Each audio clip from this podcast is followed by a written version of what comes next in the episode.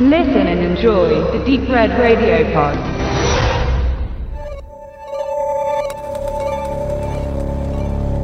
Jay ist ein wunderschönes und intelligentes Mädchen.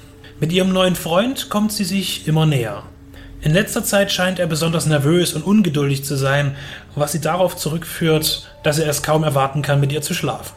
Nach einem romantischen Abend am Strand führt sie ihn in sein Auto und lässt es geschehen. Danach legt sie sich entspannt auf die Rückbank und sinniert über die Liebe, bis ihr Verehrer sie rücklings betäubt. Was ist geschehen? Sie findet sich gefesselt auf einem Stuhl in einem Abrisshaus wieder. Was ihr vermeintlicher Freund zum Beweggrund dieser Tat nun eröffnet, scheint absolut unglaublich. Doch der Beweis schreitet bereits auf sie zu.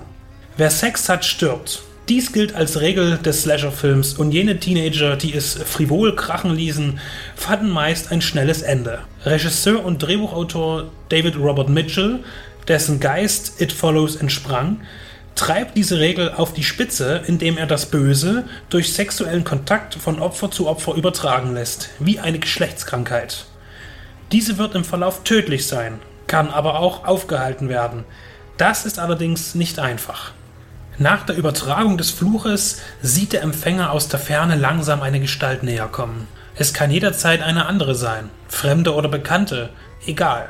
Eines haben sie aber gemeinsam. Sie kommen gerade und konstant auf dich zu, und nur Betroffene können sie sehen. Du musst sie zeitig erkennen und dich von ihnen fernhalten. Der Überträger sieht weiterhin den toten Spaziergänger, ist aber nicht mehr unmittelbar von ihm betroffen. Auf keinen Fall darf dich der Verfolger berühren dann bist du tot. Wenn das geschieht, ist der Trip aber noch nicht vorbei. In dem Fall heftet sich der todbringende Wandler an die Fersen seines vorherigen Ziels. Auch wenn es erst einen anderen Eindruck machen sollte, muss man in diesem Fall auch beim Überträger von einem Opfer sprechen, denn auch er versucht lediglich sein junges Leben zu retten. Dennoch ist es eine moralische Frage.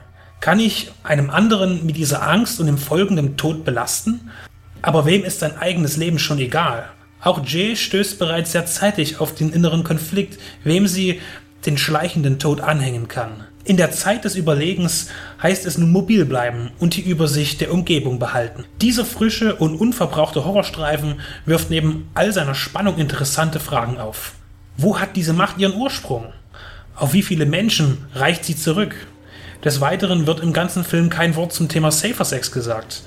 Eine Infektion kann durch ein Kondom verhindert werden, aber auch der Fluch? So sehr die Antworten auch wurmen, umso mehr macht die Erkenntnislosigkeit die Geschichte unheimlicher, rätselhafter und beängstigender. Mitchell interessiert sich in seinem zweiten Spielfilm nicht für Erklärungen, sondern für die gegenwärtige Situation und wie alle Betroffenen in ihr agieren. Er baut, genau wie sein Monster, die Atmosphäre allmählich auf und setzt dabei auf ruhige Einstellungen oder lässt die Kamera auch mal 360 Grad wandern, um das zu betrachtende Umfeld im Auge zu behalten.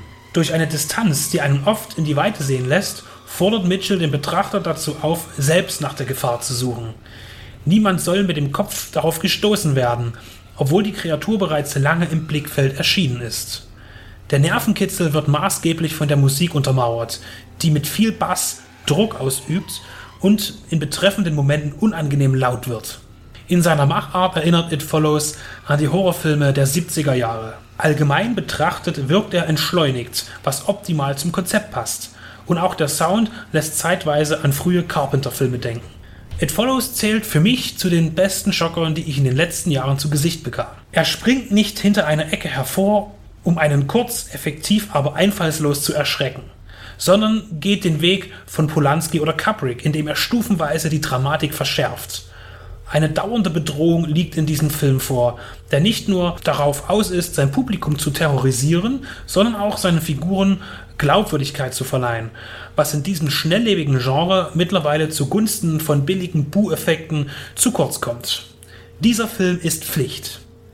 Dreht euch um, Seht genau nach, seid wachsam. It follows.